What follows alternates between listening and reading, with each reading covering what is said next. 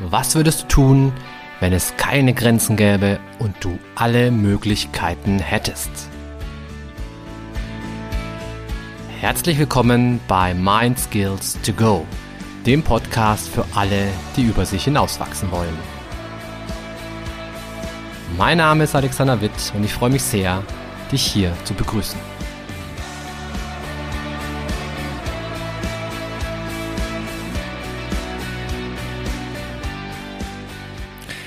So, Servus. Hier bin ich mal wieder mit einem neuen, äh, mit einer neuen Podcast-Folge, mit einem neuen Coaching-Hack für alle, die, ja, für alle, die ein bisschen gestresst sind, für alle, die, ja, die irgendwie von dieser ganzen Corona-Pandemie langsam aber sicher die Nase voll haben. Und was ich dir heute in diesem, dieser Podcast-Folge zeigen möchte, sind die fünf goldenen Anti-Stress-Tools. Und die sind, glaube ich, immer wichtig, besonders aber natürlich in diesen Zeiten, die wir gerade durchleben, die irgendwie immer noch nicht aufhören möchten. Also ich hatte ja tatsächlich irgendwie die naive Hoffnung, dass das Ganze vielleicht dann doch mal allmählich weniger wird, weil wir ja mit dem Impfen vielleicht mal vorwärts kommen, aber hm, ich habe da wohl die Rechnung ohne die die Politik-Genies gemacht, die unser Land regieren. Also irgendwie, das Ganze wird noch ein bisschen auf sich warten lassen, denke ich. Und vielleicht noch eine kurze Geschichte am Rand. Ich hatte heute ein Coaching mit einer Dame von einer Münchner Beratungsfirma. Und im Grunde ging es darum, dass sie einfach viel zu sehr gestresst ist, weil sie im Homeoffice ist, weil sie ihre drei Kinder mit betreuen muss und irgendwie sie ist volle Kanne am, an ihren Grenzen angekommen. Und das Ganze hat sich in diesem Coaching-Gespräch auch echt wunderschön wiedergespiegelt. Also es war, es war eigentlich kein Coaching. Es war im Grunde eine einzige, wie soll man sagen, es war eine einzige Unterbrechung. Dieses Coaching war eine einzige Unterbrechung. Also wir, muss dir das so vorstellen, wir hatten ein Zoom-Coaching. Es war unser erstes, unser erstes Gespräch. Ich kannte diese Dame noch gar nicht davor. Und das Gespräch ging erstmal so los, dass die Verbindung nicht richtig gut gestanden ist. Aber okay, das kann vorkommen. Ja, das passiert, glaube ich, jedem Mal. Egal. Endlich waren wir im Gespräch, dann klingelt das Telefon, was passiert? Die Dame geht dran, spricht kurz ein paar Sätze, legt wieder auf, entschuldigt sich tausendmal, sagt aber es war ganz wichtig, weil sie musste dringend noch dieses oder jenes regeln. Okay, alles gut. 20 Minuten später, das Telefon klingelt, nee, nicht das Telefon, die Tür klingelt, diese Dame geht hin, öffnet die Tür, es war der Paketbote, der irgendwas Wichtiges gebracht hat. Okay. Naja, dann kommt ein Kind rein, weil irgendwie es äh, den Lolli nicht findet. Dann stellt sie fest, hups, sie hat ja kein Ladekabel, sie muss doch schnell das Ladekabel holen. Und also so verlief unsere Coaching-Sitzung. Es war eine einzige Unterbrechung, es war eine einzige Unruhe. Und nicht, dass wir uns falsch verstehen, ich fand das nicht schlimm. Also mich stört das nicht, weil hey, ich kriege mein Geld so oder so, für mich ist das egal, ja. Aber mir hat das halt für die Person sehr leid getan, weil, weil man wirklich gemerkt hat, boah, die ist wirklich, ähm, die, die weiß gar nicht mehr, wo unten und oben ist. Es war wirklich volle Kanne Stress pur. Und man muss natürlich dazu sagen, sie hat sich diesen Stress schon auch irgendwie selbst gemacht. Denn klar, sie hätte nicht ans Telefon gehen müssen und sie hätte nicht die Tür aufmachen müssen und sie hätte auch nicht, ähm, also sie hätte vielleicht davor schon mal nach einem Ladekabel suchen können. Also all das sind so Dinge, die im Grunde so ein Stück weit in Richtung hausgemachten Stress gehen. Ja, und das lässt sich vermeiden durch gute Vorbereitung, durch Inneres zur Ruhe kommen und das war genau das, was diese Person einfach nicht hatte oder nur sehr, sehr bedingt hatte. Und deswegen vielleicht an dieser Stelle mal fünf goldene Anti-Stress-Tools, die auch meinem Coachie von heute gut getan hätten. Und ich möchte dir die hier auf diesem Wege mitteilen und vielleicht ist das ja was, was du auch für dich im Alltag anwenden kannst. Starten möchte ich mit der ersten goldenen Regel oder dem ersten goldenen Tool, nämlich Pausen, Pausen, Pausen. Also eine Pause ist, finde ich, ein so wahnsinnig mächtiges Tool und wird so wahnsinnig oft auch unterschätzt. Also sei mal ganz ehrlich zu dir selber, wie oft hast du schon mal Pausen gestrichen, weil es halt gerade stressig war, weil gerade irgendeine Deadline fertig oder oder oder ja eine Deadline geschafft werden musste. Wie oft hast du Pausen verschoben und gesagt, hey, ich kann auch noch nachher irgendwie Mittagspause machen, ich kann auch noch nachher mir was zu essen machen, ich kann auch noch nachher irgendwie mal kurz durchstaufen. Also ich würde mal vermuten, häufiger, als es eigentlich gut wäre. Also eine Pause ist extrem wichtig. Es gibt wirklich Studien dazu, die sich wissenschaftlich damit beschäftigen, über die Wirkung von Pausen, wie lang eine Pause sein sollte, wann man Pausen machen sollte und so weiter und so fort. Und damit du dich nochmal dich extra durch diese ganze Wissenschaftsliteratur durchkämpfen musst, habe ich mal die drei wichtigsten Fakten für dich aufgeführt. Also, eine Pause sollte spätestens nach 90 Minuten Arbeitszeit gemacht werden. Denn was passiert nach 90 Minuten? Wissenschaftler haben herausgefunden, nach 90 Minuten sinkt unsere Aufmerksamkeitsspanne rapide ab. Das heißt, du kannst natürlich weiterarbeiten nach 90 Minuten, aber du wirst einfach nicht mehr so leistungsfähig sein. Nach 90 Minuten ist also der perfekte Zeitpunkt, um eine Pause zu machen, um die Akkus wieder aufzufüllen. Dann, was sollte ich machen in dieser Pause? Also ganz, ganz wichtig wäre, mach das Gegenteil. Mach das Gegenteil von dem, was du in diesen 90 Minuten gemacht hast. Also wenn du eher eine sitzende Tätigkeit ausgeführt hast, hey, steh auf, geh bisschen im Raum herum, im Idealfall geh sogar ein bisschen raus an die frische Luft, beweg dich, mach, mach, mach das Gegenteil. Ja, wenn du aber eh schon viel in Bewegung bist in deiner Arbeit, weil du, keine Ahnung, Förster bist, weil du 100 Meter Läufer bist, weil du irgendeine bewegende Tätigkeit ausübst, dann darfst du dich gerne hinsetzen und dich bisschen ausruhen. Wenn du eh schon viel am Bildschirm arbeitest, dann wäre in der Pause vielleicht das Smartphone nicht die beste Alternative, nicht die beste Pausenbetätigung, sondern mach irgendwas, was eben ohne Bildschirm auskommt. Ja, also ich glaube, du verstehst, was ich meine. Mach das Gegenteil. Und außerdem, wie lange sollte so eine Pause dauern? So 10 bis 12 Minuten oder 10 bis 15 Minuten, das ist so ein guter Zeitraum. Danach sind in der Regel die Akkus wieder voll. Also, Pausen, Pausen, Pausen. Ich kann es gar nicht oft genug wiederholen, wie wichtig das ist und wie oft diese Regel leider oder dieses Tool leider nicht angewendet wird, obwohl es eigentlich so simpel, so banal, so einfach wäre und so einen Wahnsinnseffekt haben kann. Ich habe sogar neulich gelesen, dass das Geheimnis wie, ich glaube, es waren 41 Prozent mehr Leistungsfähigkeit wird dadurch erreicht, dass Menschen 10 bis 12 Minuten Löcher in die Luft starren.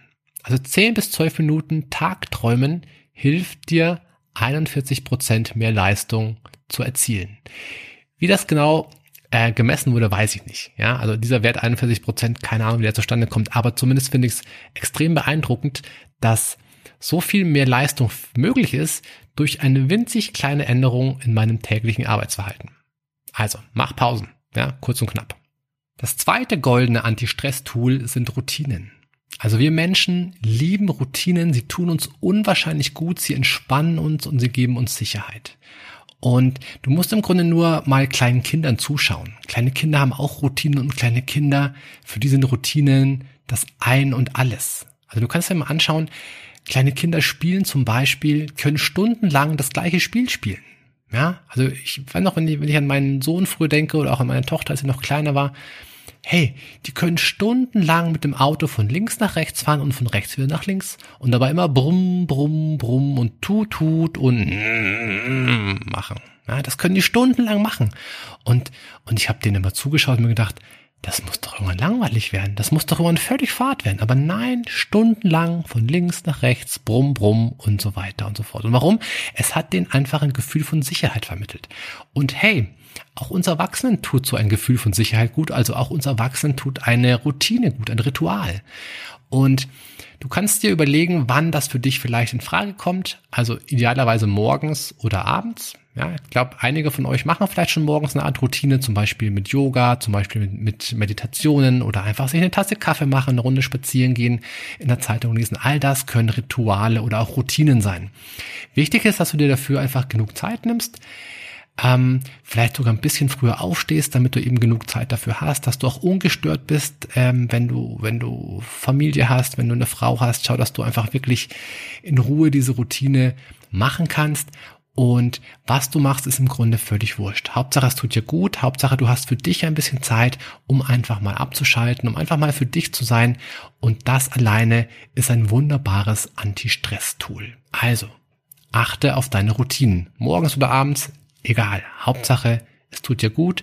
Hauptsache, du suchst dir einen guten Zeitslot aus, wo das gut reinpasst. Ja? Das dritte goldene Anti-Stress-Tool, was ich dir vorstellen möchte, ist die Akzeptanz. Also, ich weiß nicht, wie es bei dir ist. Bei mir habe ich schon immer wieder mal erlebt, dass ich gerade so in Corona-Zeiten oft so ein bisschen diese Haltung habe, boah, das kann nicht sein, boah, es muss doch irgendwie anders gehen, ah, hm, ich bin so innerlich, innerlich ein bisschen grantig, innerlich ein bisschen angespannt, innerlich ein bisschen dagegen ankämpfend. Ja, und die, es ist halt einfach so, wenn du, wenn du immer gegen irgendwas ankämpfst, dann ist das anstrengend. Das macht Stress, es macht schlechte Laune und vor allem es kostet wahnsinnig viel Energie. Also wenn du immer dagegen bist, wenn du immer sagst, boah, das ist schlecht, boah, das ist nicht gut, boah, damit bin ich, nicht einverstanden, puh, ja, das haut ganz schön rein. Und natürlich gibt es Dinge, mit denen du mal nicht einverstanden bist. Aber die meisten Dinge kannst du halt einfach nicht groß verändern. Ja. Und was mir dabei sehr hilft, ist diese, ist diese Haltung, die aus der Gestaltpsychologie, die aus der Gestaltpsychologie kommt und die da lautet, what is, is. Also was ist, ist und wie ich mich dazu in Bezug setze, das bestimmt, wie es mir geht. Also ich habe es in der Hand, ob ich sage, boah, das ist alles so Mist, boah, das ist alles so schlecht, boah, ich find's furchtbar, boah, das ist eine Katastrophe. Ah, und das ist eben, wie gesagt, anstrengend. Oder ob ich sage, naja, ist halt so und ich mache einfach das Beste draus. Ja? Also das ist eine Technik, die eigentlich relativ simpel ist, die aber natürlich im Eifer des Gefechts oft nicht wirklich mh, mm, zur Anwendung kommt, weil ich mich gar nicht an diese Technik erinnere, weil ich so in meinen Gefühlen gefangen bin, weil ich so aufgeregt bin und so wütend bin, vielleicht, dass ich es gar nicht schaffe. Was da hilft, ist einfach tatsächlich zu sagen, hey, ich atme einfach mal dreimal tief durch, ich zähle in Gedanken bis 100 oder ich mache so eine typische Matheaufgabe, ja, also zum Beispiel von, von 1000 immer sieben abziehen und dann das Ergebnis nennen. Das ist so eine ganz klassische Aufgabe, um so ein bisschen Gefühle auszublenden oder abzuschalten, also um sich zu beruhigen, äh, kurz gesagt. Ja? Und wenn du dich dann ein bisschen beruhigt hast, dann kannst du immer noch sagen, hey, what is is? Was ist ist? Und ich entscheide, was ich daraus mache. Was beim Thema Akzeptanz auch nochmal eine ganz, einen ganz positiven Effekt hat, ist, ist diese Übung, dass du aus der Zukunft zurückblickst.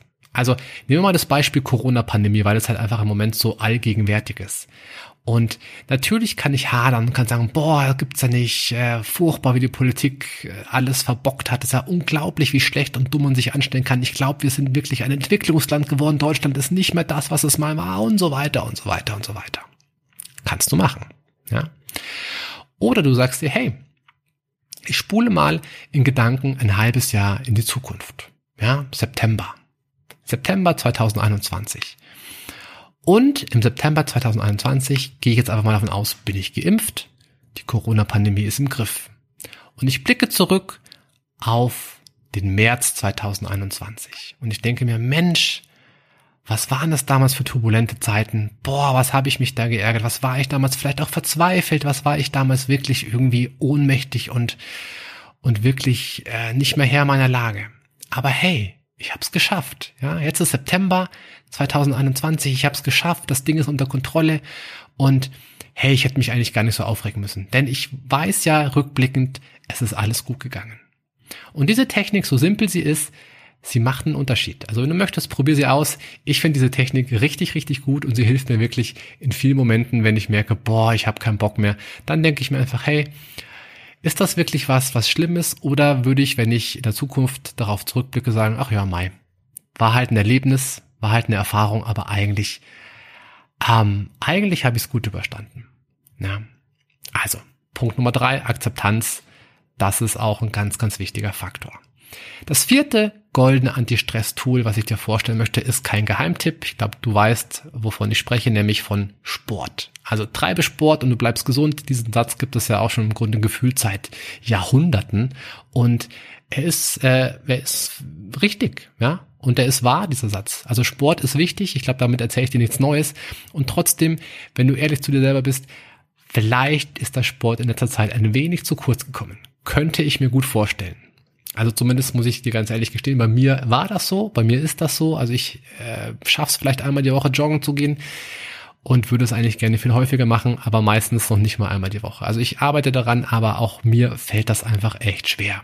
Ja, weil durch Corona einfach, ja, es ist einfach weniger Zeit und äh, dadurch fällt einfach bei mir oft der Sport leider aus. Aber ich habe mir, ich habe mir ein dickes, fettes, einen dicken, fetten Knoten ins Taschentuch gemacht und ich werde hoffentlich dieses Wochenende wieder eine Runde laufen gehen. Ich habe heute dazu auf LinkedIn ein richtig äh, nettes Video gesehen und zwar ein Mann, der der im Büro steht an einem, einem klassischen höhenverstellbaren Schreibtisch und er arbeitet im Stehen an seinem Laptop und hat unter sich ein Laufband. Also sprich, er läuft, während er E-Mails beantwortet. Ich fand das richtig, richtig cool. Ähm, andererseits auch so ein bisschen besorgniserregend, ehrlich gesagt, wenn ich mir vorstelle, hey, da sind wir eigentlich bewegungsfreudige Lebewesen und was hat die Evolution, was hat die, die, der digitale Fortschritt mit uns gemacht? Wir hocken da ganz verkrümmt vor einem Bildschirm und, und unsere Augen werden schlechter und irgendwie, also wir machen eigentlich nicht das, was wir wirklich sollten. Und deswegen, deswegen ist eben Sport umso wichtiger. Ja. Übrigens, die WHO, also die World Health Organization sagt, 150 Minuten bei moderater Intensität pro Woche sind wichtig und sind auch ausreichend. Und 150 Minuten klingt erstmal nach relativ viel, ist es aber eigentlich gar nicht. Ja, das sind zwei Einheiten, jeweils 75 Minuten, sollte man eigentlich hinkriegen, vor allem weil moderate Intensität nicht heißt, du solltest jetzt einen Triathlon laufen. Nein, das heißt auch etwas schnelleres Spazierengehen, Nordic Walking, all das ist schon, fällt schon darunter oder Fahrradfahren, ja, und schon hast du diese, hast du ein paar Minuten dieser moderaten Intensität reingeholt. Bitte wirklich kein Hochleistungs- Spaziergang oder kein Hochleistungs äh, Marathon, whatever. Ähm, es sollte kein Stress sein. Also dein Ausgleichssport sollte nicht in Stress ausarten, sollte es nicht zwanghaft irgendwelche Zeiten stoppen und dann versuchen, diese Zeiten zu unterbieten. Nein, einfach nur laufen, um den Stress abzubauen. Das alleine ist völlig, völlig ausreichend. Ja. Und dann kommen wir zu meinem letzten goldenen Anti-Stress-Tool und das lautet, sag nein. Setze Grenzen, sag auch mal Stopp, kann ich nicht machen. Denn erfahrungsgemäß ist es so, die Leute, die am häufigsten Burnout kriegen, sind die, die nicht Nein sagen können. Ja, die haben häufig am allermeisten Stress, weil sie es halt gerne allen recht machen wollen, weil sie gerne everybody's darling sein möchten, weil sie einfach gerne anerkannt und beliebt sein möchten und eben die, die große Sorge, die große Angst in sich haben, wenn ich jetzt sage, nö, lieber Chef, kann ich nicht machen, geht nicht, dann gibt es halt Konsequenzen. Und leider haben die nicht ganz unrecht. Also es kann natürlich Konsequenzen geben, aber hey, ich finde, du solltest dir immer im Klaren darüber sein, hm, was der Preis ist, den du zahlst. Wenn du immer Ja sagst zu allem, dann wirst du halt irgendwann ganz schön gestresst sein und vielleicht sogar irgendwann wirklich eine körperliche oder psychische Krankheit davontragen. Wenn du Nein sagst, wirst du vielleicht nicht überall beliebt sein, aber hey, ich finde, man muss auch mal Leute enttäuschen. Das ist wichtig. Das ist wichtig, um selber zu wachsen. Das ist wichtig, um dich selbst zu beschützen, damit du eben nicht vor lauter Stress irgendwann nicht mehr, nicht mehr kannst. Und hier gilt, Übung macht den Meister, wie bei fast allen Verhaltensweisen. Ich kenne nur wenige Leute, die wirklich quasi mit einem Nein auf die Welt gekommen sind. Es gibt so Leute, die, denen fällt das überhaupt nicht schwer. Im Gegenteil, die genießen das, dieses Nein sagen. Aber die meisten Leute, die ich kenne, denen fällt das schon eher schwer. Ja, denn man möchte ja nicht unbedingt anecken, man möchte keinen Stress haben. Konflikten möchte man auch eher aus dem Weg gehen. Und dann sagt man halt mal schnell Ja. Aber sei dir im Klaren darüber, dass jedes Ja, was du eigentlich nicht sagen möchtest, gegen dich selbst geht. Ja, und ich finde es wichtig, dass du mit dir im Reinen bist, dass du nicht hinten runterfällst, sondern dass du wirklich wichtig bist und für dich einstehst und auch mal sagen kannst, hey nein, das kann ich jetzt gerade nicht machen. Fang mit kleinen Aufgaben an, mit kleinen Neins. Mach da ein Nein, wo du sagst, äh, wo du weißt, das ist okay, da kannst du das mal ausprobieren und steigere dann den Schwierigkeitsgrad. Ja. Also, goldenes Anti-Stress-Tool Nummer 5, setze Grenzen. Und ich hoffe, diese fünf Tools waren für dich ein bisschen hilfreich zumindest. Vielleicht war ja das eine oder andere für dich dabei, was du morgen oder heute oder übermorgen oder in der nächsten Zeit zumindest mal anwenden kannst. Würde mich auf jeden Fall sehr freuen.